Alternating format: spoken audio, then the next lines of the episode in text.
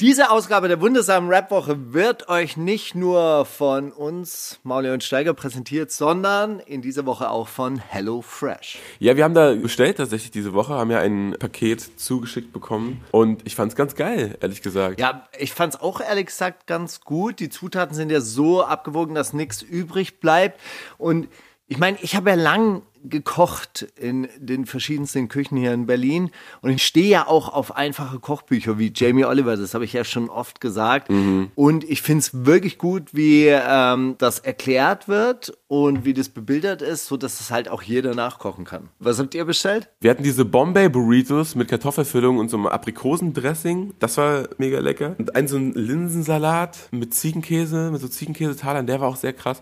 Aber die Burritos fand ich bisher am leckersten, gerade wegen diesem Aprikosen aber darauf wäre ich ja nie gekommen. Also ich habe mir ja was rausgesucht, was ich schon eigentlich öfter mache, so Pfanngemüse, aber das war auch ziemlich gut, weil es so eine ähm, ganz spezielle Note hatte. Und du bekommst ja drei Gerichte pro Woche, die kannst du dir selber raussuchen. Und wenn ihr jetzt Liebe Woche ist, mit dem Code RAPWOCHE bei HelloFresh bestellt, dann bekommt ihr 50 Euro Rabatt auf eure ersten vier Boxen. Genau. Nämlich äh, 25 auf die erste und dann 15 auf die zweite und ich glaube 5 auf die dritte und vierte. Und das ist wie so ein Abo, das sich erneuert, aber wenn ihr es natürlich nach irgendwie drei, vier Wochen auslaufen lassen wollt, dann könnt ihr das auch machen oder pausieren und dann sagen, ey, in einem halben Jahr, jetzt ist wieder der HelloFresh-Moment. Check das mal aus. Ich kann auf jeden Fall aus meiner Erfahrung sagen, das ist eine korrekte Sache. Sonst würden wir das ja hier auch nicht bewerben. Wir sind ja jetzt auch nicht for sale for everyone, ne? Auf gar keinen Fall. Ey, ähm, wenn du die Jingles machst, kannst du die so ein bisschen machen wie so die alten Primo-Sachen oder so Risser-Geschichten, weißt mit so schleifenden Bandgeräuschen und so Vinylknistern. Man weiß, ich dann schon auch so geil fände werden, wenn so moderne Drip-Sounds drüber gemacht werden. Und eigentlich auch so 808-Wing-Schleifer-Sounds, weißt du, so richtig verzerrte. So dass halt richtig knallt. Die wundersame Rap-Woche mit Mauli und Steiger. Tarek, willkommen in deiner Comfortzone. ja. Fühl dich hier einfach wie zu Hause. Ja, ich hatte mir fest vorgenommen, super sympathisch diesmal in, in, ins Interview zu steppen. Du warst sympathisch. Ich also, als du mich rausgeschickt na. hattest, dass ich dein, dein Getränk wegputzen sollte, das war der Höhepunkt deiner Sympathie auf jeden Fall. Kannst du dich noch dran erinnern? Wann? Das letzte Mal, als du da warst, waren wir noch im so, Flux-Studio. Es war ein bisschen zu viel Gekicher letzte Mal. Ich wische hier gar nichts weg. Ich bin Tarek KIZ. Das das, da würde ich sagen, da war der Peak der Sympathiewerbung erreicht. Aber mein Herz hast du damit auf jeden Fall erobert, weil ich fand das eigentlich konsequent. Ich meinte zu ihm, wisch es weg, das ist ein Studio, wir dürfen hier nichts trinken. Und ich bin Tarek KIZ, ich wisch gar nichts weg. Ja. Nie. Ja, ja, das ist aber interessant. Lassen wir uns da mal rüber reden. Das ist auch, ist das Fassade zu einem gewissen Punkt? Die Was? arroganten Künstler, die auf dem Elfenbeinturm sitzen und ihre Kunst herabwerfen. Ist das oh eine Masche? Bin ich hier bei Nico Backspin gelandet? Bin ich, bin ich hier bei Nico Backspin gelandet? nee, ich habe ähm, ich hab mir eine blöde Woche ausgesucht. Einen blöden Tag, um hier im Podcast zu sein. Nein, eigentlich aber hey, jetzt bin ich hier. Eigentlich ist es auch ein ganz guter Tag, endlich mal auch wieder darüber äh, zu sprechen und auch, auch zu sagen, dass MeToo ähm, im Rap, im Deutschrap jetzt endlich auch angekommen ist. Ich kann mich erinnern, ich habe vor zwei oder drei Jahren auf dem Reeperbahn Festival gab es ein Panel, das ich mitveranstaltet habe. Und da ging es um sexualisierte Gewalt im Hip-Hop. Und da konnte man ja schon sagen, okay, eigentlich ist das Showgeschäft an sich ein Ort, an dem sexualisierte Gewalt schon immer stattgefunden hat. Was auch damit zu tun hat, dass berühmte Leute da sind, dass Drogenmissbrauch stattfindet oder Drogengebrauch stattfindet. Dass es bis zum gewissen Teil auch zu diesem Image dazu gehört, irgendwie so wilde Partys zu feiern, die auch mit wildem Sex irgendwie zu tun haben. Dass es aber halt immer wieder Vorfälle gibt, wo, wo das eben nicht in Übereinstimmung stattfindet, also nicht konsensual äh, stattfindet. Und das und da sind wir damals drauf gekommen, auch so während des Panels, oder das war auch immer ein Gesprächsthema, dass es dafür auch ein gewisses Umfeld geben muss, ja, die solchen Missbrauch auch begünstigen. Und das ist eigentlich das Spannende, warum es immer noch Strukturen gibt, die darauf so wenig Wert legen und dass da so wenig getan wird. Also Stichwort jetzt irgendwie Stage Manager, die nach dem Konzert rumgehen und das sind Fälle von amerikanischen Künstlern, aber auch deutschen Künstlern, die nach dem Konzert rumgehen und Groupies einsammeln, denen die Handys wegnehmen und die dann mit ins Hotelzimmer verfrachten und so weiter. Und es gab zum Beispiel einen Fall dann auf dem Splash, wo der Fahrer das mitbekommen hat und gesagt, ich fahre die nicht. Hm. Ja? Und du dann aber als Fahrer natürlich auch die, die Rückendeckung deiner Festivalleitung brauchst, irgendwie, die sich dann mit so einem Star in Anführungszeichen anlegt und sagt, ey, wenn das passiert und unser Fahrer stellt sowas fest, dann fährt er nicht. Ja? Und wie viel Struktur gibt's aber, wo es dann heißt, ey, das ist unser Goldesel, das ist ein Main Act. Ja. Ah, den nicht. Mach den jetzt mal, fahr, fahr jetzt, das ist nicht unser Business. Ja, die ganze Welt liegt einem zu Füßen. Du kriegst immer das, was du möchtest. Und dann überrollst du einfach jemanden, bei dem du eventuell Empathie hättest zeigen können. Und sie sagt nein, aber irgendwie hat sie doch Bock. Weil ich bin ich bin doch der und der. Ich bin ein verdammter Star. Ich bin ein verdammter Star, ich bin unantastbar. Ja. Das ist schon übel. Ja, man muss halt an dieser Stelle jetzt äh, mal sagen, wir reden da ähm, relativ äh, pauschal über diesen Fall. Es ist äh, tatsächlich so, dass jetzt im Zuge dieser Diskussion um die Vorfälle, die in den letzten Tagen aufgeploppt sind, einige Medien den Namen äh, genannt haben. Äh, gab Abmahnungen. Heute gab es Abmahnungen. Verfügungen und Abmahnungen gab gegen die, die, diese Medien. Und das ist mit empfindlichen Geldstrafen äh, verbunden oder zumindest mit der Androhung von die gewissen Zahlungen großen Rappern total egal sind, weil was sind so ein paar tausend Euro für die, wenn die dafür ihre Weste reinwaschen können und Magazinen, die von Sponsoring zu Sponsoring denken, natürlich äh, die Existenzgrundlage nehmen kann im Zweifelsfall. Ja. Deswegen werden wir heute nicht den Namen, ihr wisst schon wen, erwähnen, sondern ihn immer großer, erfolgreicher, rauchender Rapper nennen. Es gab ja in, in, in, was an der Geschichte, was ich finde, ein total verstörendes Detail war, war, dass die da äh, geschildert hat, dass die Nines überhört wurden und dann nach dem Sex, den sie dann über sich ergehen lassen hat, er angefangen hat zu freestylen. Und das war so ein Detail daran, wo ich dachte, das, der, der hat nicht mal mitbekommen, was da gerade passiert ist. Der, hat, der fand das so normal, dass sie sich erstmal wehrt und ja gut, komm, jetzt hab dich mal nicht so und so, die hatte doch Bock. Dass sie danach dachte, oh, das wäre jetzt eine gute Atmosphäre, um ihr bisschen was vorzurappen.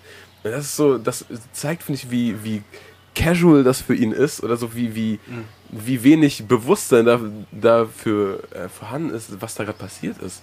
So, dass man danach denkt, okay, ja, ich, die ist doch ein Fan, Mann, die freut sich jetzt bestimmt, wenn ich ein bisschen was rappe oder, oder keine Ahnung, oder oh, die ist dabei, wie, wie ich freestyle, Mann. Darauf kann man es, glaube ich, auch runterbrechen, dass total viel, also dass natürlich auch viele gibt, die einfach, denen das egal ist, ob die dann auf Drogen sind oder nicht, die sich das einfach zurechtreden mit, ja gut, die, die wollte das schon, und die das äh, einfach, äh, wie das dazugehört, sich zu nehmen, äh, was man möchte, weil man ist doch der Superstar, das, das steht einem doch zu.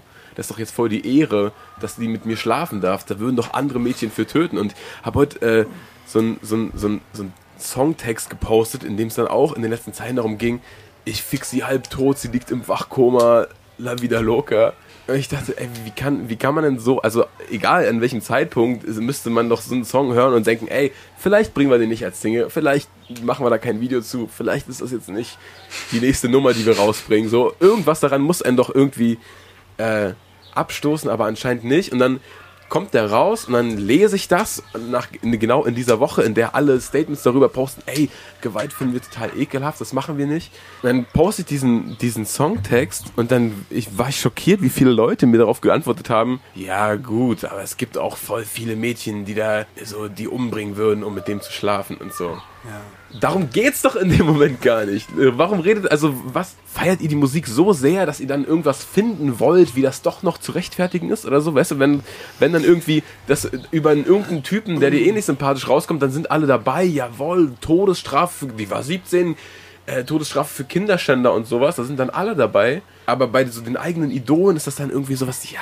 aber na gut, der ist halt, ey, ich mein, gibt schon viele Frauen, die das auch cool finden und so. Äh, das hat mich schockiert heute. Also ich glaube, was schwierig, ist, äh, schwierig geworden ist mittlerweile, ist, dass diese Welt, die da in diesen sexualisierten Texten so beschrieben wird und wie Frauen gedemütigt werden, dass da mittlerweile eben genug Backstage-Geschichten gibt, dass man das nicht mehr als Hyperfantasie von ähm, pubertierenden Jugendlichen Untertreibung ist das. Be betrachten kann. Und ich glaube, da beschäftigt mich so ein äh, Gedanke, dass diese Leute in dieser Instagram-Welt, ja, wo es eben auch dazu darum geht, irgendwie so in diesem Backstage zu sein, damit anzugeben, die Rapper mit den Frauen, die Frauen mit den Rappern, dass diese Welt in sich halt auch total korrumpiert ist und dass die Leute, und jetzt wird es so ganz komisch, moralisch oder so boomermäßig, so früher war das nicht so, aber das ist... Früher war das übrigens voll so, ne? Genau, der, früher Der Manager von Alice Cooper hatte so ein Shirt, da stand drauf, no head, no backstage pass und so. Also das gibt's ja, das gab's ja in allen Jahrzehnten, solche Geschichten, aber also- das ist mittlerweile auf jeden Fall woanders angekommen, ja. Nein, ich weiß nicht, ob das woanders angekommen ist. Also es gibt, nicht, es gibt aus der Vergangenheit natürlich also wirklich auch ganz, ganz üble Geschichten und es gibt einfach auch Frauen, die sich nach 40 Jahren melden und sagen, hey, ich war damals zwölf und war im Backstage-Bereich von Led Zeppelin oder sonst irgendwas und, äh, äh, und da sind äh, schreckliche Dinge passiert oder Dinge passiert, die ich einfach damals auch nicht verstanden Sind das habe. jetzt die ich irgendwelche irgendwie Daten so- oder ist das eine, wirklich eine Geschichte, die du gehört hast? Es, das sind jetzt irgendwelche Okay, dann, dann lassen wir mal kurz Led Zeppelin Daten. hier aus der, aus der Schussbahn und auch zwölf, äh, weiß ich Oh, nicht, ich glaube, ich glaube äh, ga- ganz ernsthaft, dass mein Unterbewusstsein mich da gar nicht so sehr trügt und ich suche es dir gerne auch nochmal ja? raus, was da Crazy. passiert ist. Aber ich glaube, das, das waren sogar diese Kombinationen. Ey, Also, kill your idols, Mann. Led Zeppelin. Ich, möch, ich mö- him, möchte das jetzt nicht, nicht an diese Be bestätigen und im Endeffekt können wir das auch rauspiepen, wenn es nicht so ist, aber ich kann es gerne auch raussuchen. Aber worum es mir geht, ist diese, diese totale Entfremdung, dass du halt gar nicht mehr weißt, was sind denn eigentlich deine richtigen Gefühle und was ist dein, was ist das, was du wirklich möchtest, was suchst du denn eigentlich? Ja, und äh, mit Sicherheit hat, hat sie diese Nähe zu diesen Stars gesucht, das sagt sie auch selber, das schreibt sie ja auch selber. Und äh, sie war fasziniert davon, von diesen Sportwagen, von diesem Ruhm, Fame, äh, Insta. Instagram, ähm, äh, Glamour. Und, und äh, hat einfach in diesem Moment dann einfach dieses Gefühl gehabt, nein, das ist nicht richtig, was hier passiert, ja, und das ist äh, und und dann auf der anderen Seite auf einen Typen trifft, der innerlich so leer und hohl ist und wahrscheinlich auch so druff ist, dass er nichts mehr merkt, so und diese Kombination, diese Welten, die da also aufeinandertreffen, das ist eigentlich das absolut Toxische, weil im Endeffekt weiß keiner mehr so richtig, was wirklich Liebe, Geborgenheit, Zuneigung und vielleicht auch, äh, was einfach schöner Sex sein kann. Ja. Ja? Die Dame hier, die tut, die tut einem einfach so ein bisschen leid, ne? weil sie hat sich rechtlich in eine blöde Situation gebracht. Ich glaube, das ist rechtlich auch nicht zu lösen. Ja, aber auch Ganz nicht nur rechtlich. Also, da die- gehen jetzt also- die ganzen Leute auf sie natürlich los, die ganzen Fans und so. Das ist echt, das tut mir äh, wahnsinnig leid, weil es ist ihr ja mehrmals passiert auch, ne? anscheinend. Das hat sie ja in ihrem Statement gesagt. Also, und, und das will ich einfach an der Stelle auch nochmal äh, stark machen. Das ist keine, keine Sache, die wahrscheinlich vom Rechtsstaat irgendwie gelöst werden kann. Ja, also d- dann gibt es jetzt irgendwelche Untersuchungen oder also äh, Ermittlungen und äh, dann kommt am Ende raus, rechtsstaatlich ist da irgendwie nichts zu beanstanden oder kann man, kann man das nicht irgendwie ähm, feststellen. Nichtsdestotrotz ist es ja passiert. Da geht es ja auch nicht darum, dass jetzt irgendjemand erwartet, Rapper XY soll mir jetzt eine Geldstrafe zahlen, weil der hat mich misshandelt. Es geht ja auch, darum- du kannst es ja gar nicht zurücknehmen, Eben. was da passiert ist. Eben, es gibt das ist keine ja- Strafe der Welt, die das wieder heile macht, was da macht. Ja, kaputt, eben. kaputt Deswegen, deswegen verstehe ich auch überhaupt nicht. Also es gab auch irgendwie so eine Juristin, die sich das geäußert hat, die auch damals in so einem Clubhouse mit, mit Arafat, habe ich die schon mal gehört, die Stimme kam mir so bekannt vor daher. Und die dann irgendwie gesagt, ja, aber da, das ist jetzt totaler Quatsch. Also diese Anschuldigungen und so, das sind ja Sachen, die äh, juristisch überhaupt nicht belegt werden können und und deswegen ist das. Und dann denke ich mir, wie kann man sich denn als Frau so oft, also so hinstellen und das so entwerten, was diese, diesem Mädchen widerfahren ist und dass die damit überhaupt an die Öffentlichkeit gegangen ist. Das fand ich, äh, fand ich so daneben irgendwie, das jetzt irgendwie dann juristisch, ja gut, aber äh, also rechtlich kann man das, kann man da nichts machen. Da geht es doch auch gar nicht um eine rechtliche Lösung. Die hat ja auch dauernd gepostet, ey, ich will jetzt nicht, dass der irgendwo äh, dass dem das Leben zur Hölle gemacht wird oder so. Der soll einfach nur sich dazu bekennen und, und, und sich mal dazu äußern und zur Stellung beziehen. Naja, ich meine, nach so einem Vorwurf ist deine Karriere, hat einen ziemlichen Knacks, ne? ist ja klar. Und wenn sie halt, ähm, das, es ist ihr gutes Recht, nicht zur Polizei zu gehen, weil es ist ja auch erniedrigend, sich da inspizieren zu lassen und so weiter, aber wenn sie nicht zur Polizei geht, dann bringt sie, wie gesagt, dann kann er sie halt auch einfach dafür in Teufels Küche bringen. Ich glaube, das ist wirklich tatsächlich ein gesellschaftliches Problem. Also das gesellschaftliche Problem heißt einfach auch patriarchales System. Das äh, ist ja jetzt kein äh, Privileg von irgendwelchen Rappern, sich zu nehmen. Was, Cristiano was Ronaldo ein, hatte doch auch so einen Vorfall. Was weiß ich, Cristiano Ronaldo oder auch der Chef, der ehemalige Chef von, von der Weltbank oder der Mann vom, von, von, der, nee, von der Chefin von der Weltbank. Dominik Strauss-Kahn. Dominik Strauss-Kahn, oh. genau. Der ist doch mit Christine Lagarde verheiratet, oder? Ich glaube, das ist seine, seine Frau. Aber Dominik Strauss-Kahn, ja, ein, ein Politiker, äh, der, und den das unter Umständen gereizt hat, dass es eben gerade dieses Nein ist, was er dann ja. äh, bricht. Und auch, auch also mit diesem Gestus der Macht und diese, diese Privilegien und auch diese, dieser Gestus der Männlichkeit. Und ich glaube, da ist es halt wirklich wichtig, über diese patriarchalen Strukturen nachzudenken und den, den, den Mann in sich zu töten halt. Hier ist die Heckenschere, Steiger. Geh mit gutem Beispiel voran ich glaube, das, ist, das, wird, das, wird oft, äh, das wird oft falsch verstanden. Es geht da um diese Mentalität. Ja. Die, äh, die einfach nach wie vor vorherrscht. Das ist das Gleiche, wenn der Chef mit der Praktikantin auf der Weihnachtsfeier rummacht und dann ja. am Ende die Praktikantin geht mhm. und gehen muss, weil deren Ruf ruiniert ist. Ja. ja und nicht seiner. Sie wollte sich hochschlafen.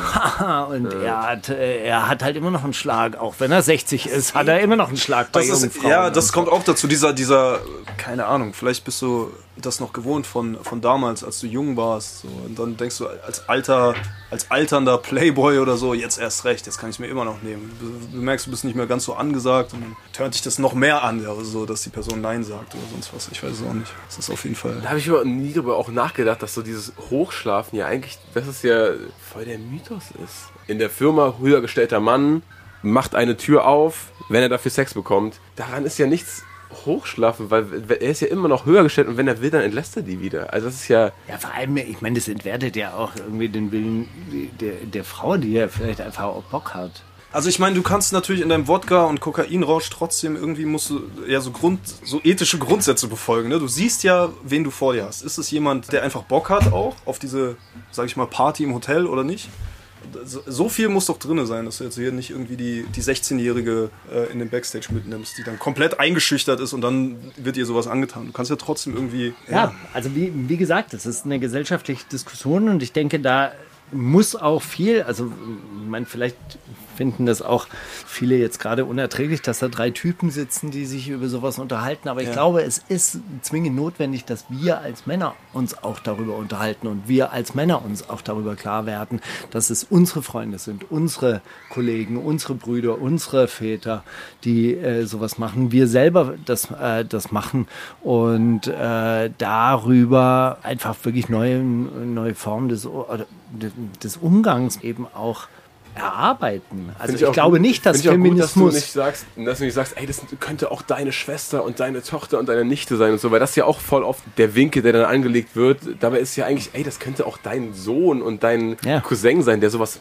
macht und das genau. willst du ja noch viel weniger eigentlich. Naja, die Frage ist, ist schon auch, wie bringst du jetzt deinen eigenen Kindern eine vernünftige Sexualität bei, einen vernünftigen Umgang mit dem anderen Geschlecht oder, also, oder mit, äh, mit Sexualpartnern? Hm. Wie bringst du das bei? Wo ist die Gelegenheit? Wo erklärst du das denen? Also so klar, natürlich, du kannst es vorleben, du kannst es, äh, aber wie viele Leute wachsen halt auch Entscheidungshaushalten auf. Ja. ja. wie viele Leute wachsen mit missbräuchlichen Beziehungsmodellen mm. auf? In welchen, also wie oft sind die Beziehungen der Eltern auch kaputt, auf die eine oder andere Art und Weise. Ja, wie viel emotionale Kälte kriegst du mit? Wie viel, wie viel gute Rollenbeispiele gibt's denn? Wie viel guten Sex kriegt man denn eigentlich überhaupt zu sehen? Ja, also wenn ich Literatur angucke, das war ja wirklich auch so ein, äh, so ein Grund, oder das habe ich damals immer gesagt, also in meinem, in meinem Buch wollte ich einfach auch mal normalen, schönen Sex beschreiben, weil Literatur ist Sex immer dämonisch, immer abgründig, immer dunkel. Also, oder Filme, wo, wo gibt's denn einfach wirklich, hey, da treffen sich zwei erwachsene Menschen und haben schönen Sex miteinander, der auch was mit Liebe und Emotionen zu tun hat. Wie oft ist es denn eigentlich so wirklich, dass wir auch in normalen Serien, Filmen einfach immer Kaputtes präsentiert bekommen. Also von Pornografie jetzt ganz, ganz zu schweigen, wo das Bild sowieso total verquer ist. Songs, also ich meine gerade Songs, Rap-Songs, wo wird denn eigentlich wirklich mal beschrieben, hey, ich habe eine tolle Frau, ich liebe die und wir haben geilen Sex. Das gibt's nicht. Sie ist die Heilige, sie ist die äh, Madonna und dann gibt es die Schlampen, mit denen hat man den geilen Sex. Das ist total und, irre. Und, und vor allem, wenn es das gibt, so wie viel Masse an genau diesen toxischen, okay, komm, wir ballern eine und dann hau ich sie weg im Dings auf Titeldienst. Wie viele solcher Songs kommen jeden Freitag raus? Ja. Naja. Ja, auch wo dieses Kaputte und dieses Seelenlose ja präsentiert wird. Ich habe, wie, wie gesagt, ich habe neulich mal die Motus Mio Playlist durchgehört und ich war wirklich schockiert über so viel Kälte.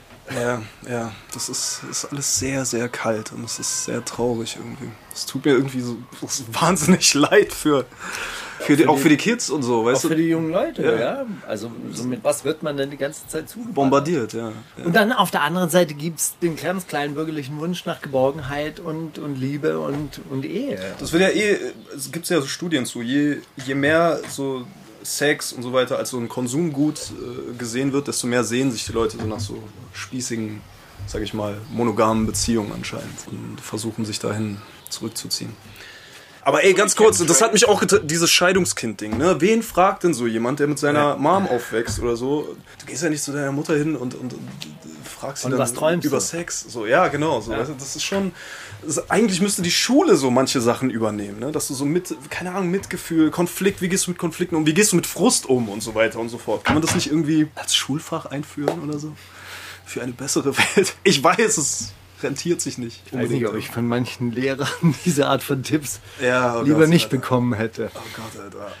Nee, aber noch, noch mal ganz kurz auf diese Y-Kollektiv-Doku. Ja? Da, da spielt Tazio Müller eine Hauptrolle drin und ich habe es jetzt auch nur erzählt bekommen. Ich habe diese Doku selber noch nicht Tazio gesehen, weil, weil mich die, äh, ähm, glaube ich, glaube ich, auch etwas emotionalisieren würde. Also Tazio Müller war der ehemalige Sprecher auch von Fridays, nicht Fridays for Future, aber von Ende Gelände, ist klimapolitischer Sprecher der Rosa-Luxemburg-Stiftung gewesen, Dr. Tazio Müller und hat sich dann jetzt aber irgendwann mal im Zuge der letzten Jahre irgendwie dazu entschlossen, Sexworker zu werden, weil er irgendwie Sexworking für revolutionär hält und äh, hat dann diese Doku gemacht.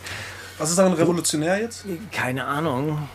Keine Komm, die Ahnung. gucken die jetzt und reacten darauf. Ja, ich, Nee, erzähl, ich, erzähl ich weiß bitte. nicht. Also auf, auf jeden Fall war ihm dann sein alter Partner nicht dominant genug, weil er möchte halt irgendwann mal nur benutzt werden und er möchte Sklave sein und er ist ein Proud Slave und so weiter und so fort. Sein, sein privater Fetisch, alles in Ordnung. Aber das dann so zum politischen Aktivismus zu verklären, das finde ich tatsächlich problematisch. Ich auch. Crystal zu nehmen drei Tage lang und zu sagen, ich bin gegen die heteronormativen Wahnsinn und die Wahnsinnigen sind ja eigentlich die Normalen und wir sind die, wir sind die, die halt einfach nur befreiten, Sex Was auf Drogen haben und so weiter. tun?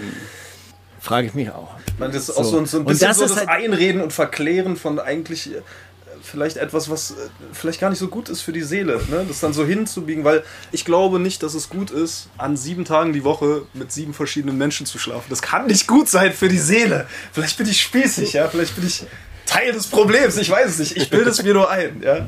Also, das kann nicht gut Eine sein. Woche mit? Tazio Müller würde dich heilen von diesen kranken, spießigen Gedanken. so, Tazio Müller, aber komm her, komm ran. Leg mir das Ding Leine. ist halt einfach, weißt du, wenn, wenn, das, wenn das eben auch noch Zieh sie von meinem Arsch.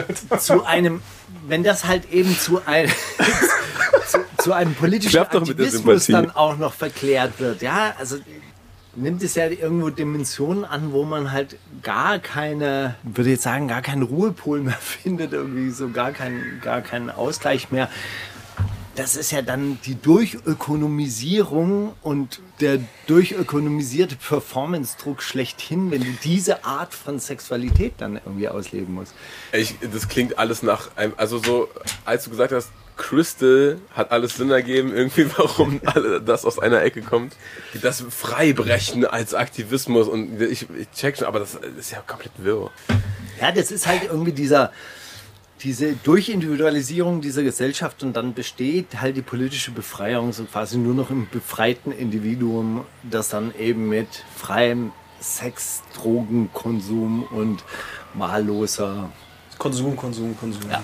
Auf, auf eine Art ist es dann halt eben Konsum. Und ich glaube, das ist, das ist auch das, was. Auch ein kapitalistisches Problem, oder? Eigentlich. So wie alles am Ende. Ja, Naja, also diese Instagram-Welt, in der du deine Gefühle einfach oder weil Du hast es schon gesagt, Steiger. Ich, ich, ich, hab, ich check's. So, ein, ein Marxist wird immer das Problem. Hast du es jetzt endlich verstanden? Wird, wird immer die lange Wurzel zurückverfolgen. Äh. Ich habe einen Songwunsch, Steiger. Ich habe dir einen Song mitgebracht. Die deutsche Nationalhymne. Hör sie dir, hör sie dir ganz genau an. Hör sie dir noch mal ganz genau an, damit du weißt, was du verrätst. Hä? Danke.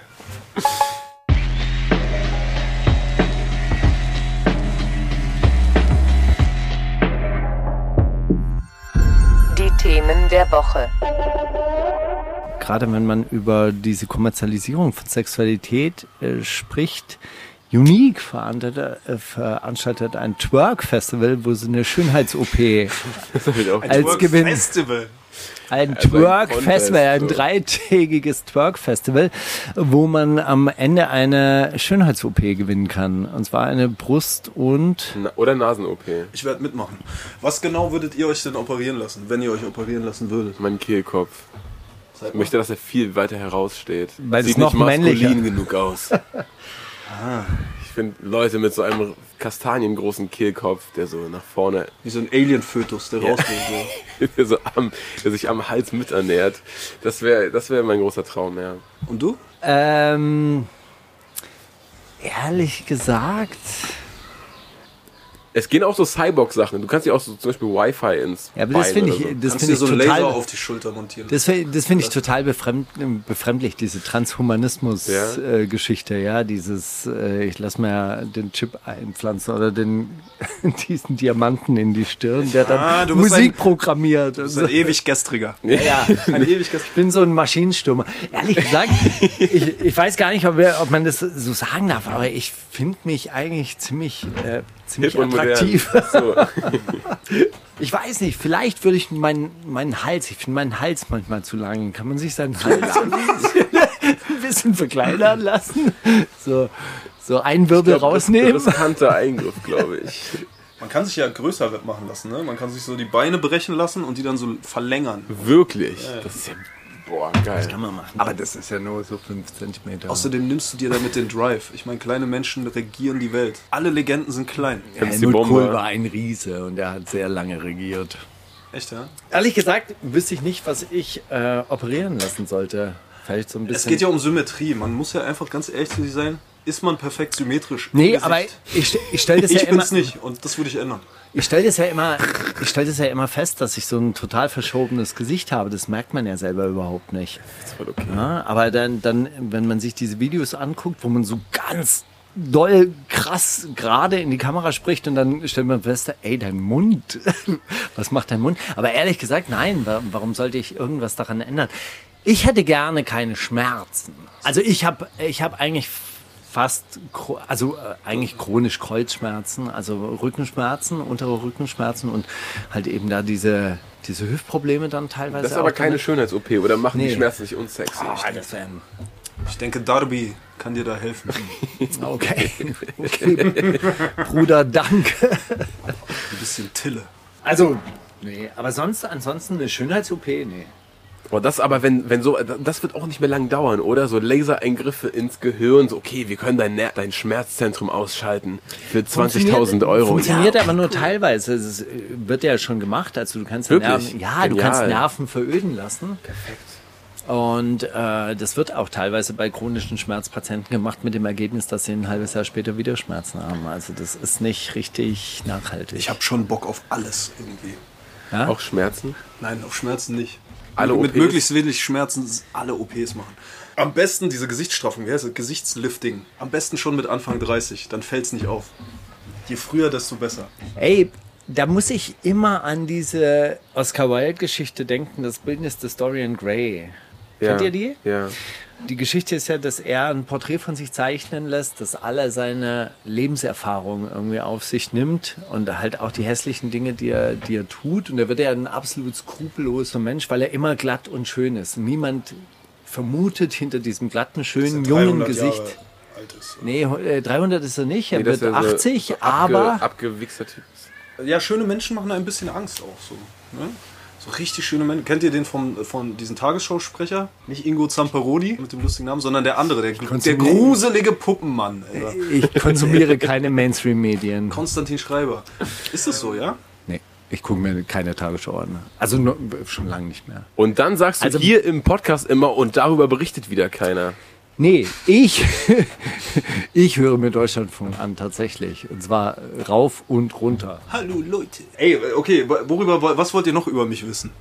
Zurück zu Findest mir. du, du bist der Schönste bei KIZ? Eigentlich ja, aber das will ich jetzt nicht in der Öffentlichkeit zugeben. Ich denke, Maxim, da können sich mehr Leute drauf einigen. Aber wir sind ja. Wir sind, aber weißt du, das ist auch immer so, kommt immer drauf an, wo man ist, in welchem Club, in welchem Land. Das wechselt.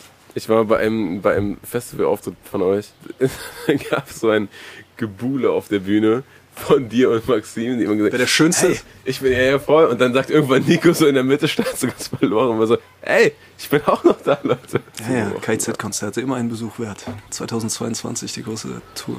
Kommt vorbei. Ihr habt euer, euer Publikum ja jetzt schon länger nicht mehr gesehen. Das stimmt, ja. Ja.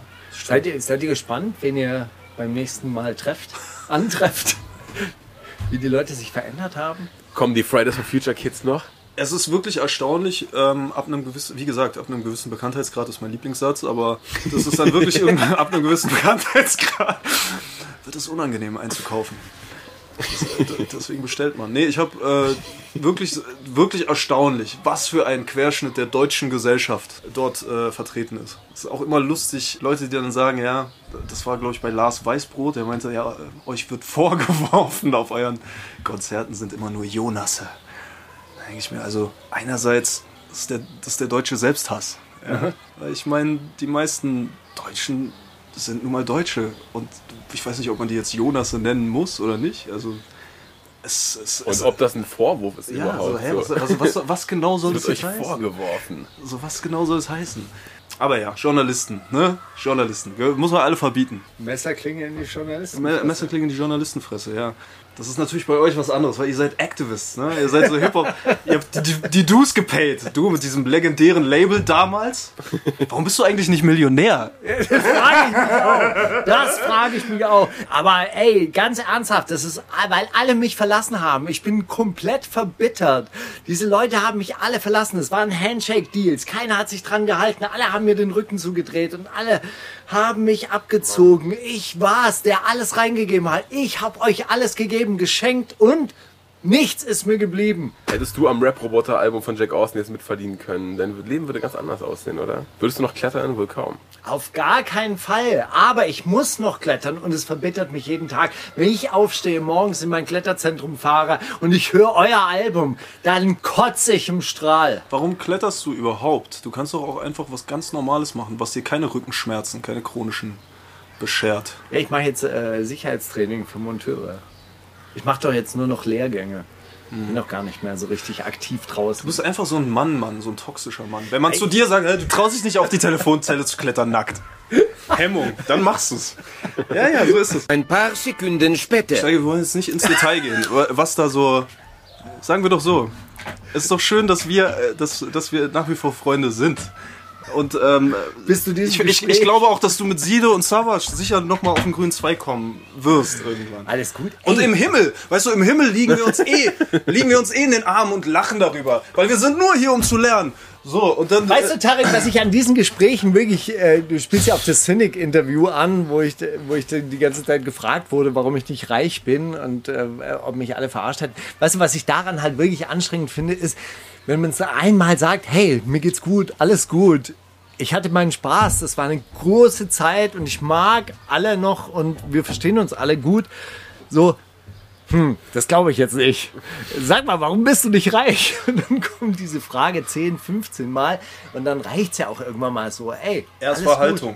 Ne? Es war eine gewisse Haltung und äh, vielleicht kann man das heutzutage nicht unbedingt verstehen, aber man macht es halt aus Spaß und weil man eine gewisse Genau. Überzeugung hat und weil man halt auch die, die, wie sagt man, die etablierten Kräfte so ein bisschen Nee, ich wollte schockieren dieses, will und Mann, die Tür eintreten will. Mann, und sagen, die, die, diese. Werbung, die wir damals ähm, geschaltet haben, wir ficken die Industrie von unten in den Arsch und so, das war ja, das war ernst gemeint. Ich habe das ernst gemeint. Und es gab halt leider auch Künstler, die bei mir auf dem Label waren, die diese Punk-Attitüde halt dann irgendwann mal nicht mehr so cool fanden. Die wollten halt eigentlich auch im Backstage chillen. Und ich meine, deshalb danke Gott, dass er mir KIZ geschenkt hat, dann nochmal auf meine alten Tage, die diesen Vibe verstanden haben. Und das habt ihr halt einfach. Ihr, ihr hattet Bock da drauf. Ihr habt jedes Scheißkonzert mitgemacht und es war nicht anstrengend. Ich hatte Künstler, die waren auf einer Tour, auf einer Promotour. Ich habe das alles bezahlt. Ich habe diesen äh, Bus bezahlt und dann äh, kamen die zurück. Ich meinte, und wie war's?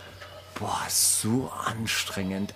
Junge, du hast deinen Traum gelebt, du bist Rapper, du fährst als Rapper durch dieses Land, du machst In-Store-Gigs, wo 150 Leute sind. Mocky Marbles treten vor zwei Personen auf. Gut, dass du die jetzt noch reinholst. Das Alter. war damals der Running Gag, weil die hatten zur selben Zeit irgendwie so eine, so eine In-Store-Tour-Gig und die lief halt null.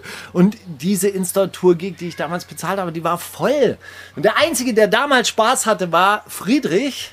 Also Prinz Pi und der, das war diese Wir Battlen jeden Tour und der hatte Spaß dran. Der hat da Bock drauf gehabt und guckt euch an, wo der heute ist. Du bist aber eigentlich mit K1 bist du cool, wa? Glaube nicht. Mit dem hast du keinen Kontakt. Kannst du da was?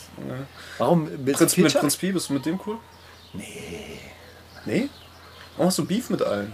Ich bin halt so ein Typ, ich habe gerne Beef einfach.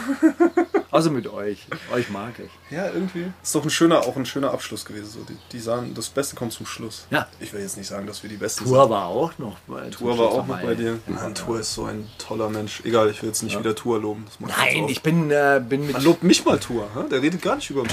Ich habe neulich ein Interview von ihm gesehen, hat er gesagt, du, du malst die schönsten Bilder, du bist Oh. lyrisch, lyrisch unangefochten in Deutschland.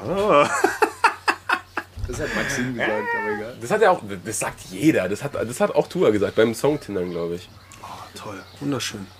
Tinder, ist dir das Prinzip ein Begriff? Na gut, egal. Hey, Budi 030 wurde verhaftet im Libanon. Schade. Es, stimmt, wir haben bisher nur eine News so richtig. Genau. Ähm, Bin wieder zurück. Es gab ein Missverständnis am Flughafen Beirut und ich wurde zwei Tage festgehalten, da einer mit demselben Namen einen Haftbefehl hier hat. Ist noch einer Brudi 030. Und das ist, das ist wirklich das Witzige. Das habe ich halt eben auch äh, durch Mohammed Shahur äh, und in diesem Clanland-Podcast gelernt.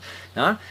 Wenn man das nach diesem europäischen System macht, Mohammed Shahur gibt es halt Hunderte davon. Ja? Weil Mohammed einfach ein wahnsinnig beliebter äh, Das ist der Name weltweit, den es am meisten gibt. und Schachur gibt es halt auch Tausende und dann gibt es halt irgendwie hunderte Mohammed Schachurs. Und das Ding ist, dass die äh, arabische Namenstradition halt eben anders funktioniert. Die funktioniert eigentlich eher so ein bisschen wie die isländische. Du benennst dich so nach, Nach deinem Vater, Vater, ja. also Ibn. Äh, und dann bist du halt, dann kannst du dich auch besser zuordnen. Das hat Ja? jetzt gerade so ein bisschen was Peter Scholler-Tour-mäßig. Das, das weiß man doch, oder nicht? Das, Weiß man das? Ja, das Sohn von, Vater von Na, die, Abu äh, irgendwas. dieses, Na ja, dieses äh, Abu kommt nämlich auch noch hinzu, dass du, wenn du ein gewisses Erwachsenenalter erreicht hast, kannst du dich halt nach deinem erstgeborenen Sohn nennen. Mhm. Aber selbst wenn du keine Kinder hast, aber ein gewisses Alter erreicht hast, kannst du dich nach deinem zukünftigen Sohn nennen. Sohn nennen. Nice. Was studiert eigentlich Sierra Kid? Der Was? ist sein Studium an, angefangen. Wirklich? Ja. Äh, Glückwunsch, das freut mich. Ja, äh, freut keine mich. Ahnung, weiß ich nicht. Wie, du kommst mit so einer News und, und du guckst nicht mal nach, was er studiert? Er hat es nicht verraten. Ach er hat so. gesagt, ey, Freunde, ich müsste es nicht Ja, tun, aber Public ich habe Bock, Relations wahrscheinlich. ich hab, äh, Bock darauf zu studieren. Ich fange heute mein Studium an. Ah, Vielleicht relativ, äh, so, vielleicht Musikmanagement. Das ist doch erst doch der, der, der autarge Ist er jetzt Bro. ein Studentenrapper? Crow bringt ein NFT auf den Markt. Ja, nice. Hab ich auch gesehen. Nice. Den Crowlectable. Aber er hat das nicht ganz verstanden, wie es funktioniert. Er verschenkt die, meinte er. Ja, er verschenkt die, aber dann, oder? ja, er verlost die. Oder so. Er verlost die, aber dann hast du trotzdem deinen Original Crow und du kriegst lebenslang Eintritt, freien Backstage. Eintritt.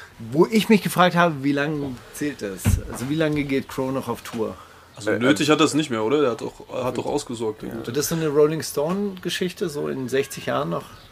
Der hat ziemlich, so, der Sound von seinen neuen Alben ist ziemlich krass, ne? Der ist ein krasser Producer. Der hat uns neulich äh, hier unseren Song gepumpt und das ge gepostet. Leider habe ich zwei Wochen zuvor ein Interview bei Worldwide Wohnzimmer aufgenommen, wo ich so scherzhaft so ihn so necke. Das ist doch Crow, aber so ein Schlager. Das ist doch Crow, so bei Schlager so, weißt du? Und dann, so, bevor das ausgestrahlt wurde, hat er das so repostet und dann habe ich mich richtig dreckig gefühlt. Da habe ich stundenlang geduscht. Ey, also ich habe ich hab übrigens, ah, Thema NFT, ne? Investieren in die Zukunft. Ich habe diese Woche äh, viel Zeit in Parks und an Seen verbracht. Und es wird, es wird sehr viel das KIZ-Album auf Bluetooth-Boxen gepumpt, Ja? falls dich das freut. Im, im, im, Geil, Alter. Geil, Alter. und nur von Jonasen. Und ich habe ein sehr geiles Gespräch an so einem von zwei Bros, die sich unterhalten haben. Und der eine meinte, ja, ich habe schon mit Daniel gequatscht. Wenn es wirklich klar geht, dass nächstes Jahr die Festivals wieder stattfinden, wollen wir uns einen Kredit für 100.000 Euro holen. Dann gehen wir auf alle Festivals. Yeah, yeah. Ich muss echt sagen, ne, ich bin gerade in so einem After-Album-Loch. So, weil ich gar nicht so richtig. Weil jetzt wäre die Zeit zu entspannen und die Früchte seiner Arbeit zu genießen. genau. Und ich muss sagen, das hat mich wirklich überfordert. Ich habe verlernt, wie man nichts tut. Und äh, dann ist es wirklich so, oh scheiße, ich habe einen Tag frei, was mache ich denn jetzt? So. Und hier, unser Produzent ist ja in München. Das heißt, ich kann auch nicht einfach weiter Musik machen. Das heißt, irgendwie, irgendwie weiß ich gerade nicht so richtig äh, nichts mit mir anzufangen. Also vielleicht fahre ich morgen auch an See. Fahr mal an den See und dass du mitbekommen kannst, wie Leute wirklich authentisch deine Musik hören. Ja, ja, ja, genau. Ähm, Achso, ich wollte gerade eine Ansage machen. Ich gehe morgen Werbelinsee, wenn irgendjemand irgendwas klären will. Wenn irgendjemand mir eine Freude machen will, bringt eure Boomboxen mit, hört unser Album. Ich habe das Einfach tatsächlich so jetzt auch schon oft gehabt, dass ich das so aus Autos gehört habe. Und das Ja, aber wisst ihr, hier bin ich doch. Hier, hier. Ich bin das doch. ich hatte neulich so einen Anflug, wie sich das anfühlt. Das war ganz großartig. Und zwar saßen wir auf dem Tempelhofer Feld als Starthilfe AG der Kampagne Deutsche Wohnen und Co. enteignen. Und wir sind so, also die Starthilfe ist so einer der Motoren für so etwas wie Haustürgespräche und für, für so diese Sammelstrategien. Ja, also so einer der Thinktanks so davon. Und dann kam halt jemand mit so einer lila Weste vorbei. Hey, habt ihr schon gesammelt? Und die kannten uns natürlich nicht. Und Leute, ja, nee, gemeint, aber das ja. war so, hey, geil, dass dieses Ding mittlerweile so groß ist, dass die einzelnen Akteure sich auch untereinander überhaupt nicht kennen. Und das ist ganz gut, das fühlt sich gut an. Demokratische Prozesse, ich bitte. Du weißt schon, dass du zu den Waffen greifen musst. Um Ich bin Deutsche Tarek- Wohnen zu ich bin enteignen. KZ. Ich, Ich lasse zu den Waffen greifen. ich stimme hier überhaupt nichts ab. Jetzt mal ganz ehrlich, Alter. Also die Welt, wir leben in der Endzeit. So viel Zeit bleibt uns gar nicht mehr, Deutsche Wohnen zu enteignen. Gut, wollen wir einfach mal so ein bisschen Musik spielen zwischendurch? Nationalhymne. Haben wir schon. Die Europa- nein, nein, ganz kurz, ihr hört es bitte kurz alle auf. Äh, wir müssen das, die, die Mac Single Peak spielen, denn das ist der krasse Song vom Album und er hat dazu gerade ein Video gedroppt. Und in dem Video, Spoiler, bitte vorspulen, wenn ihr es nicht wissen wollt, aber wahre Mac-Fans haben das eh schon gesehen, also spielt euch nicht auf, haben, äh, das Video fängt an, ja, der Mac Doppelgänger spielt Mac im Auto. Und am Ende gibt es eine Szene, da pult sich der Mackes Doppelgänger seine falsche Nase runter und macht die Kontaktlinsen raus und es ist der richtige Mackes, der die ganze Zeit den Mackes Doppelgänger gespielt hat. Wow. Der Was? Macht, der macht krasse Videos, der Mac ist. Das ist so krass. Warum? Wie? äh, was ist das denn? Was ist denn da los? Und auch dieser, ich habe auch einen, ich habe jetzt nicht alle Singles gehört, aber eine Single hat mir gut gefallen. ähm, Das ist ein Pool. Ja. Achso, so äh, Sw- Swimmingpool-Augen meinst du Ja. wahrscheinlich. Ich finde das Max Album generell grandios und ich finde, er hat den besten Song jetzt wirklich auch zum Release ausgekoppelt. Nämlich Peak. Der ist auf der Playlist. Hier ist Falk Schacht von Schacht und Wasabi und ihr hört die wundersame Rapwoche mit Mauli und Steiger. Ach, Roger. Roger okay. Achilles mit der, mit der Schwesterstadt in, auf der der- Heide. Ja, der ist so ein, der ist so ein Kapitalistenschweinehai, dass man den fast schon wieder mag, Alter, weil er so ein Schwein ist einfach. Er sagt, ja, es, es gibt Vorwürfe, dass sie Steuern hinterziehen oder, oder abzweigen in andere Länder. Und er sagt, naja, wenn auf der linken Straßenseite Parken 10 Euro kostet und auf der rechten Seite kostet es gar nichts, dann parke ich natürlich auf der rechten Seite. Können Sie mir doch keinen Vorwurf Ey, und, und das ist wirklich so. Da, dieses so, ne, in so Führungspositionen sind einfach empathielose Psychopathen. Also es ist nicht nur irgendwie so ein Rap-Phänomen auf Ja. Backstage-Partys oder sonst was so, Ja. sondern es ist halt, äh, ja, Men are Trash.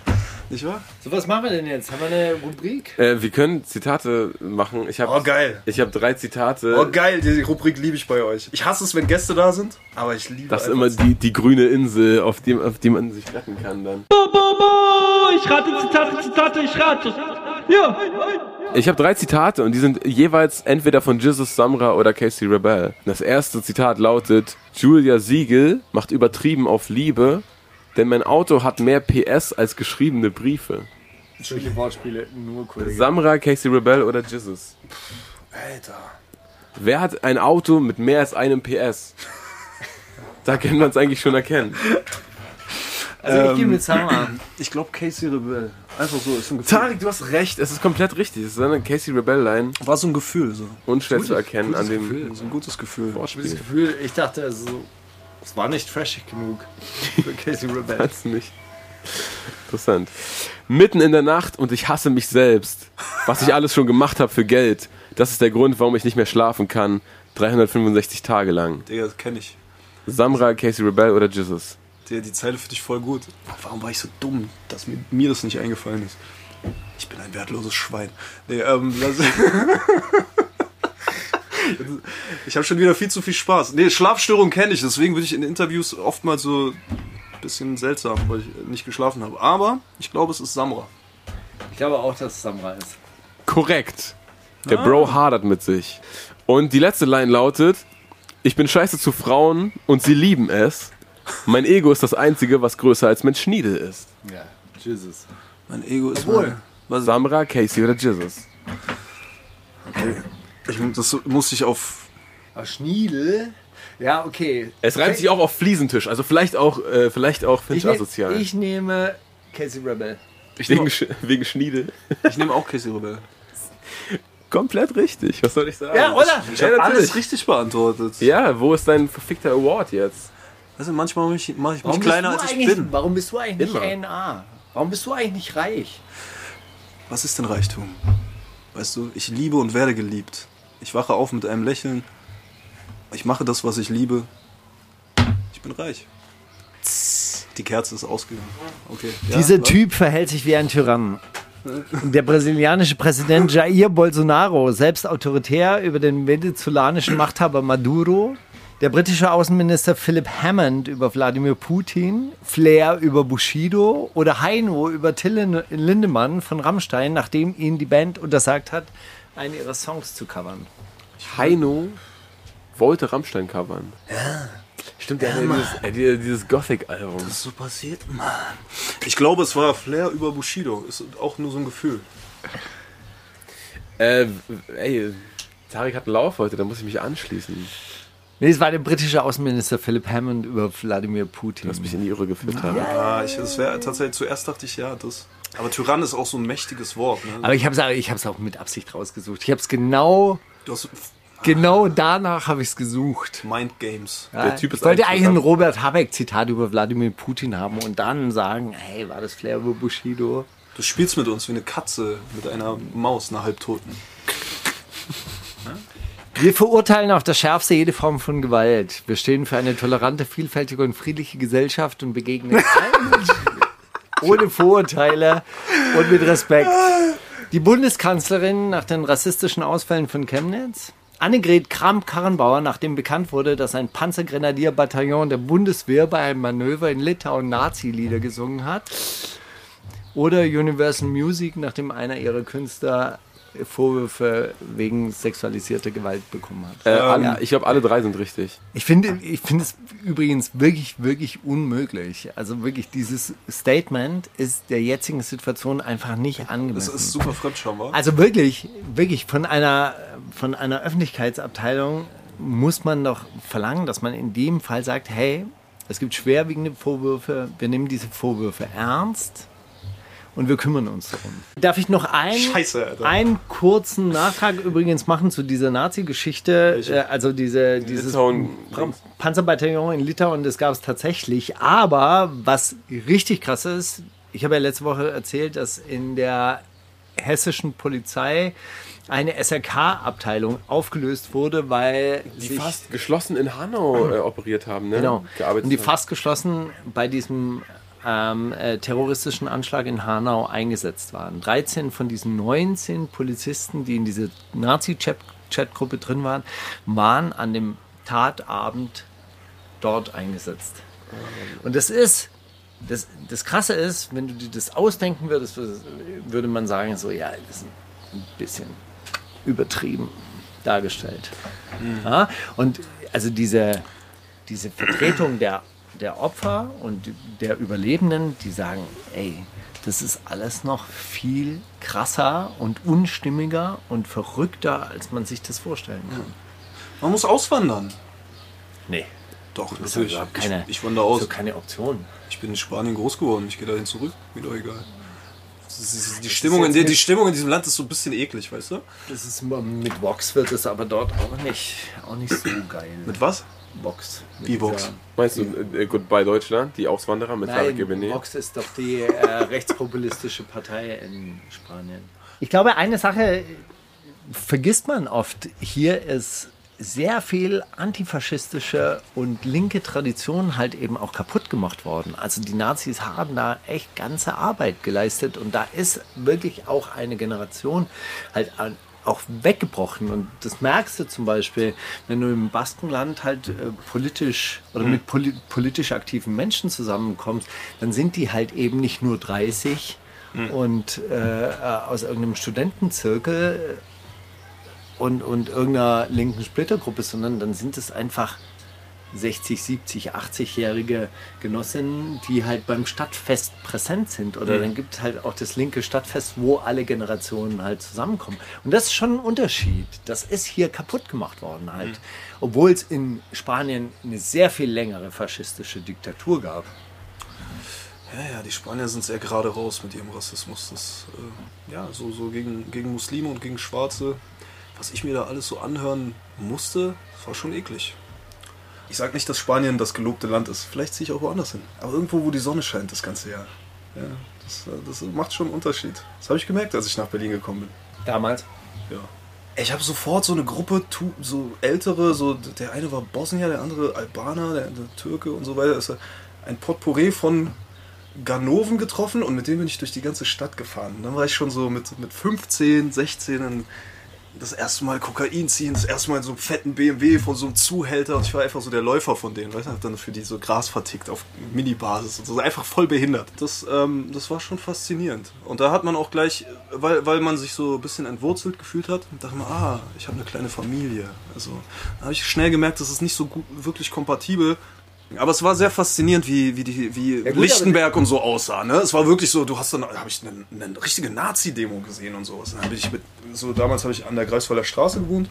Dann bin ich extra eine Station weitergefahren, weil da war so eine Nazi-Demo, überall waren Nazis und so. Das war voll krass. Berlin um die Jahrtausendwende. Ja gut, aber das hätte ja auch schief gehen können. Ha?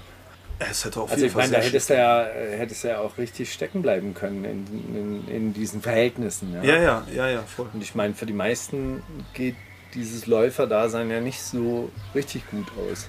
Ja, der, der eine Kumpel wurde abgeschoben, der andere ist mies auf Drogen abgestürzt und es ist halt auch Ja. irgendwie, guck mal, diese Hierarchie, ne? Ich, ich meine, äh, diese, diese Männergruppen, so, das ist halt blöd. Das ist halt einfach dumm. Das wird einem irgendwann zu dumm. Wenn du emotional intelligent genug bist, merkst du irgendwann, ey, das ist nicht, manche merken es mit 40, andere merken es mit 18 und so. Und ich habe mich einfach auch da nicht zu Hause gefühlt, weil ich gemerkt habe, ich muss so einen Teil meiner Identität, nämlich meine Individualität, äh, komplett verleugnen. Weil es ist dann so, ey, ich habe einen Anspruch auf dich, weil wir sind Freunde. Das ist so, so ein, einnehmen. Wir gehen immer überall zusammen hin. So, weißt du, das, äh, ist ein bisschen nervig. So. Und äh, ich meine, es ist einerseits Fluch und andererseits Segen zugleich, an verschiedenen Städten aufzuwachsen und äh, so, sag ich mal, verschiedenen kulturellen Background zu haben und so weiter und so fort. Man kann sich halt nie so richtig identifizieren mit irgendeiner Gruppe. Es ist einem immer so ein bisschen suspekt, alles. So. Eine Träne für diesen Millionär. bin ich nicht. Ich bin nur ein emotionaler Millionär. Nee, das ist aber auch noch eine Sache, also um nochmal den Bogen zu schließen zu unserem Thema von ganz am Anfang. Ich glaube, diese Männergruppen unter sich, das ist auch irgendwo ein Teil des Problems. Also so eine Welt, in der Frauen nur als Anhängsel Ja. vorkommen oder als, als Spielin, die man dann bestellt oder wieder, wieder wegschickt. Und wo es keine, keine freundschaftlichen Beziehungen zwischen Männern und Frauen gibt. Also, aber das kannst du ja nicht, das kannst du ja nicht verordnen. Ja, du kannst nicht sagen, jetzt befreunde dich mal mit Girls auch. Es ist für mich ganz absurd, weil ich komme aus einer Familie, wir haben sehr viele Frauen bei uns und äh, ich bin im Matriarchat groß geworden, mehr oder weniger. Also in meiner Familie, weil meine Tante, die prügelt sich auch, wenn es sein muss. So. Meine andere Tante macht Kampfsport und so weiter, weißt du? Ich bin so umgeben von so richtig so stabilen, starken Frauen und deswegen ist es so, ähm, ich hätte voll gerne eine Tochter. Ich glaube, ich wäre ein guter Vater, irgendwann mal, ja. Ist ja auch egal, Alter, ich schweife ab. so, aber Das ja, glaube ich, Tarek. Ich wäre ein guter Vater. Sehr, sehr guter Vater. Ja. Keine Frage. Ich mache alles mit Geld. Wenn du eine Eins schreibst, kriegst du 100 Euro. Oder? Das ist der Weg. So muss man das machen. Ey, an der Stelle äh, wäre ein guter Zeitpunkt, um Doja Cat zu spielen mit Need to Know. Ein sexuell sehr positiver Song, der aus der Perspektive einer Frau erzählt, wie sich wilder Sex anfühlen kann, wenn denn beide Bock drauf haben. Und auch ein Ohrwurm obendrein.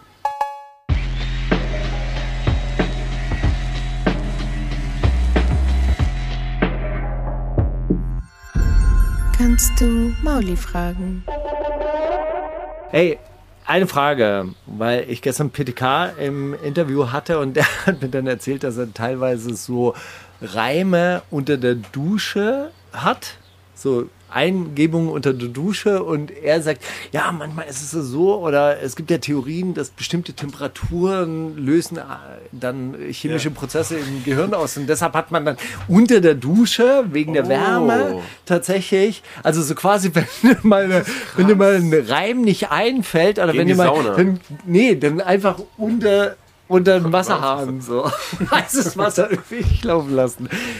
Keine Ahnung. Vielleicht ist man auch nur einfach entspannt und denkt an was anderes. Und deshalb fallen einem Sachen ein. Weißt du, so, ich glaube, ich glaube ja, je härter man an einem Gedanken dran, dran ist, desto mehr versteckt er sich dann auch teilweise in den Windungen deines Gehirns. Und manchmal, dann kommt er, kommt er überraschend wieder raus. Also, die Frage ist, die ist natürlich ein bisschen unmöglich zu beantworten, aber könnt ihr euch an die unmöglichste Situation erinnern, in der ihr einen Reim oder einen Geistesblitz hattet? Und was war die geilste Line, die ihr nie aufgeschrieben und vergessen habt? Das ist natürlich geil. Was ist die geilste Line, die du vergessen hast? Das ist ja, wie soll man sich daran erinnern? Aber du kannst dich an das Gefühl erinnern. Vielleicht. Also ich habe auf jeden Fall mal eine Line, die ich auch immer noch okay finde. Ich will es nicht als Geistesblitz bezeichnen, aber die habe ich, da habe ich geträumt. Ich habe zu der Zeit sehr viel Rapper Mittwoch geguckt und da habe ich geträumt, dass ich bei Rapper Mittwoch bin und jemanden den Erdboden gleich mache auf der Bühne. Und bin ich aufgewacht und mir ist eine Line wieder eingefallen. Ich, perfekt, ich schreibe es schnell auf. Also ich habe die Line quasi geträumt. Und das ist auch diese Vergessensgeschichte. Ich habe mal geträumt, das war sogar, da kam sogar Tarek in dem, in dem Traum vor. Da war ich in einer Ton, ich habe das mal, da haben wir dieses Tra Traumtagebuch zu der Zeit hier geschrieben, immer wieder. Und ich habe dir das sogar vorgelesen. Da war es ein, deswegen kann ich das noch ein bisschen, äh, habe ich das noch bildlich vor Augen, weil ich das mal niedergeschrieben habe. Wir haben, äh, das war eine Tonhalle, die war wie ein U aufgebaut. Und in dem einen, in dem einen Ende vom U habe ich Tarek getroffen, habe gesagt, ey, ich muss dir diesen Song zeigen von dieser französischen Rapperin. Hat so einen krassen Flow. Und dann habe ich ein Video angemacht, da waren irgendwelche, da war eine Rapperin, die hatte so, so ein Ninja-Kostüm an und bla und hat so rumgekämpft und hatte so einen krassen Flow. Ich dachte so, ey, das ist so ein ikonischer Flow, Alter. Wäre ich nur darauf gekommen. Und da bin ich aufgewacht und war so, scheiße, wie war der? Das war ja mein Flow. Der ich mir gerade im Traum, fuck, wie ging der? Und ich habe den natürlich nicht mehr zusammenbekommen, aber das war so, ich war im Traum so neidisch auf diesen Flow und war so, fuck man, wäre mir der jetzt eingefallen? Oh Gott, jetzt gibt's den schon, scheiße. Hip-Hop macht dich verrückt, Mann. Ja, Todes. Hip-Hop macht dich langsam verrückt. Ey, kann ich mir noch einen Song wünschen? Von einer spanischen Rapperin, Ariana Puello, Ya está dicho. Also ein sehr schön, für mich, als ich zwölf war oder so, ich habe den gehört, ich habe den so krass gefühlt. Er ist sehr oldschool. Die hat so eine geile Stimme und so ein geiles Auftreten. So schwarz aus Madrid, aus so einem Ghetto irgendwie. Einfach stabil. So, stabil. Pöbelt ihren Ex an. Verdammter Versager. Jetzt bist du spielsüchtig, du Hund. Pass auf, Tarek, ich habe diese Frage natürlich gestellt, weil wir uns wirklich sehr, sehr lange kennen und eine Situation hat mich nachhaltig beeindruckt. Ich stand damals in meinem Büro in der Falkensteinstraße. Und du bist diese Treppe runtergekommen, hast ganz weit aufgerissene Augen gehabt und hast gesagt, ich brauche einen Stift, ich brauche einen Stift, einen Zettel, ich habe so eine geile Line, ich habe so eine geile Line. Ach, Hip-Hop. Ach, Hip-Hop. Also einmal, das ist eine schöne Geschichte. Ich weiß leider nicht mehr, welche Line das war. Ich hoffe, es war die, ich bin wie Hannelore Kohl und ich sitze im Dunkeln. Ich, ich lebe in der Dunkelheit wie Hannelore Kohl. Wie auch immer, ihr wisst, was ich meine. Ich weiß noch, dass ich irgendwann mal so in meinem so besoffen, ich habe immer Filmrisse, das ist genetisch bedingt. Ähm, deswegen habe ich aufgehört zu trinken, weil ich nicht mehr weiß, was ich mache. Und äh, ich bin ausgeflippt, habe Sachen kaputtgeschlagen und so und randaliert. Und da war so ein alter kurdischer Mann, der mich betrachtet hat, ganz ruhig. Und Maxim meinte, er hat, Maxim wollte mich aufhalten, weil ich irgendwas kaputt gemacht habe. Und er meinte, lass ihn. Sein Schmerz ist kulturell. Und ich weiß nicht, was dieser alte, weise Mann ge damit geweint hat, aber es klang so richtig. Und es stimmt. Mein Schmerz ist kulturell. Was auch immer das heißen mag. Ja? Aber so ist es. Das heißt, wenn du findest, ich bin, äh, ich benehme mich irgendwie seltsam, Steiger, dann wisse, der Schmerz ist kulturell. Deine Tante Ja, hat mir mal, aus meiner Tante. Ja? Das Schlüsselbein gebrochen. deine Tante hat mir mal das Schlüsselbein gebrochen und dabei gesagt, ey, Soul und Politik gehören zusammen. Und dann meinte ich, ja, das habe ich nicht ganz verstanden. Und dann meinte sie, hör dir mal I've Been to the Mountain Top von Martin Luther King an. Der Bruder hatte Soul. Und ich habe mir diese Rede angehört, ich kannte die vorher nicht. Das ist so, quasi die zweitbekannteste Rede von Martin Luther King. Ja. Und es ist tatsächlich einer der bewegendsten Reden, die ich jemals gehört habe. Und ich kriege immer noch Gänsehaut, wenn ich die höre. Ja, das Ja. ist die Rede kurz vor seinem Tod. Am nächsten Tag, übernächsten Tag wird er erschossen. Und er sagt zu seinen Zuhörern, ey, ich weiß nicht, ob ich es mit euch erleben werde. Ich weiß nicht, ob ich da hingehen werde mit euch. Aber ich habe es gesehen. Das gelobte Land. Stell dir Ja. die Rede mal auf ein UK-Drill-Beat vor. Mann, es gibt diese Freisein, ne? Hier von Ja. Äh, von Xavier und äh, Sabrina Settler und das ist so epos, wie diese Rede von Martin Luther King eingebaut ist. Ich bin wirklich, weißt du, ich bin wirklich persönlich, es kotzt mich so ein bisschen an, dass ich letzte Warnung von Brothers Keepers, ich kann mir das Lied nicht mehr anhören, wegen dieser Missgeburt.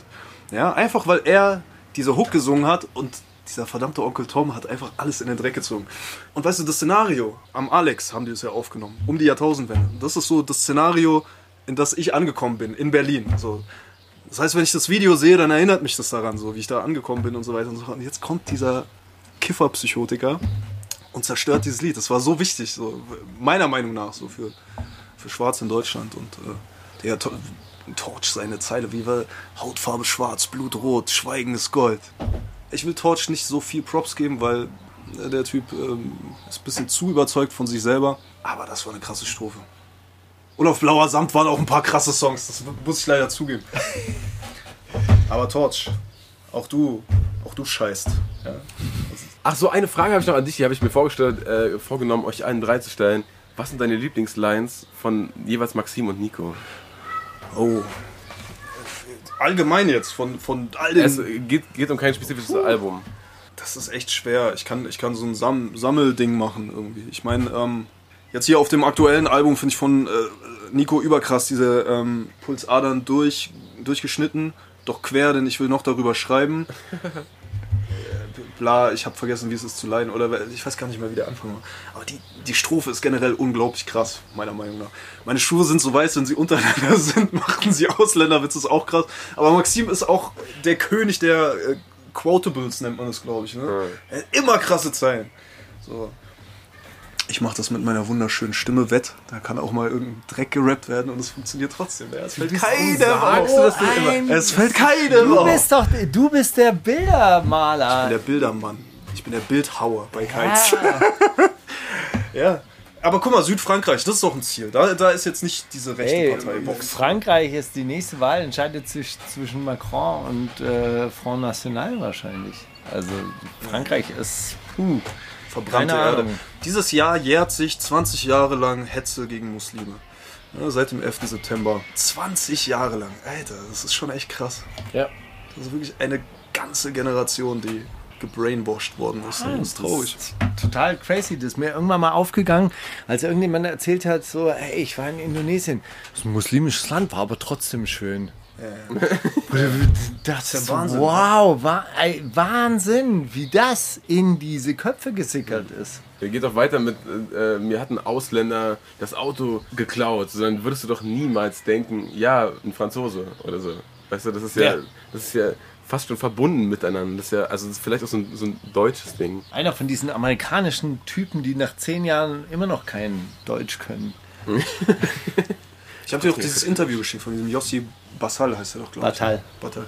Das fand ich so schön, Alter. Und Dieser eine Satz von ihm, der dringend notwendige Kampf gegen Antisemitismus wird hierzulande missbraucht, um äh, rassistische Hetze gegen Muslime zu Heute betreiben. beschlossen worden, heute beschlossen worden, dass Leute, die antisemitisch aufgefallen sind auf irgendwelchen Demos, wo, wo es ja wirklich auch darum geht, so was ist jetzt, also was fällt da drunter?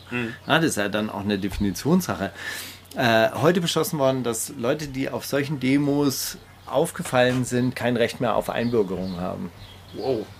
Vom Bundestag. Weißt du, und das Verrückte ist, Heiko Maas, ja, der, sich dann, der, der sich dann wirklich an vorderster Front im Kampf gegen den Antisemitismus wähnt, schüttelt dann so jemand wie Erdogan, aber breit grinsend die Hand, der wirklich von blutsaufenden Juden spricht, der wirklich ein richtiger Antisemit, ein astreiner Antisemit ist, wirklich, der, der, der wirklich an diese jüdische Weltverschwörung glaubt. Und hierzulande werden Leute, die sich für Palästina stark machen, halt unter Antisemitismusverdacht ge, äh, gestellt. Und das ist schon echt wirklich irre. Ja, deswegen ein, ein, ein Holzhaus mitten auf dem Berg mit so Selbstschussanlagen.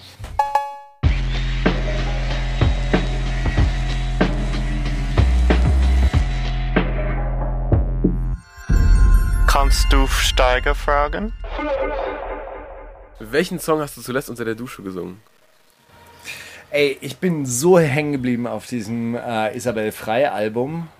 Die, ich habe das die ganze Die Zeit, jüdische Liedermacherin. die jiddische Liedermacherin und ich Hab habe gepumpt letztes Mal, als du in die Plays gepackt hast? Ich habe ich hab wirklich die ganze Zeit diese, die, diesen Classic, diese grüne Cousine im, im Ohr.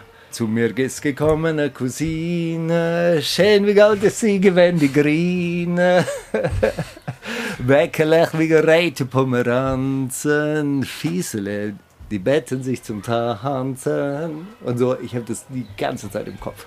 Richtig, die ganze Zeit. Und das ist halt eine krasse Geschichte. Sie kommt nach New York, sie ist halt so schön lebendig und äh, hüpft die ganze Zeit. Ja, das kommt in diesem Song auch drin vor. Sie, sie geht nicht, sie ist nur gesprungen, sie äh, hat nicht geredet, sie hat nur gesungen.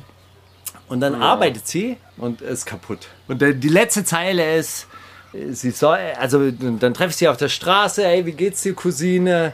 Sie seufzt und ich sehe es an ihrer Miene. Brennen soll, soll Columbus' Medina, also die, die, die, das Land von Kolumbus, brennen soll das Land von Kolumbus. Packen wir den doch noch auf die Playlist zum Abschluss. Habe ich noch irgendwas, was ich dringend auch noch raufpacken möchte? Ja, die äh, Tyler the Creator Single Lumber Boy. Der bringt jetzt ein Album in, in nächste Woche, wenn wir wieder aufnehmen. Hat er nicht gerade erst was rausgebracht? Das ist so anderthalb Jahre her schon wieder, dieses äh, Das war so Igor. krass. Igor-Album, das war echt verrückt, ja. Das war so krass. Alter. Und jetzt hat er wieder so richtiges Rap-Rap-Album gemacht anscheinend. Also so klingen die Singles auf jeden Fall. Und über die neue hat er diesen DJ, kennt ihr DJ Drama, der immer früher über die Mixtapes rübergebrüllt hat? Ja, ja. Und dieser Typ hat äh, über den Song auch rübergebrüllt. Und das, das gibt dem Ganzen so viel. Das ist echt ein Stilmittel, was man mal wieder rausholen kann. Na gut, Kids. Ja, wir sehen uns, äh, wir hören uns nächste Woche. Wir sehen uns vielleicht auch nächste Woche. Tarek, komm gerne nochmal vorbei. War, ein schön, war schön mit euch. Ja, war schön. Ich wollte noch über so viele Dinge reden, aber ich werde ein neues Album machen, äh, also wir. Und wir werden uns sehr, sch- wir werden uns damit Ey, beeilen. komm einfach zwischendurch vorbei. Ich komme einfach so bei dir Lass vorbei, dich, wa? lass dich doch einfach nicht durch diesen Veröffentlichungsdruck da immer unter Druck setzen. So, einfach mal Stefan Felten nicht Bescheid sagen und einfach so kommen. Das einerseits, oder man bringt halt nur noch Singles raus, die sich alle gleich anhören und unter zwei Minuten sind. Korrekt. Eine Melodie in zehn verschiedenen Variationen, habe ich gehört, soll funktionieren. Ja, ja, ja, das ist der Weg. Der Gewinner-Mindset. Weg. Tschüss. Das ist die wundersame Rap-Woche mit Maulinger und Steiger.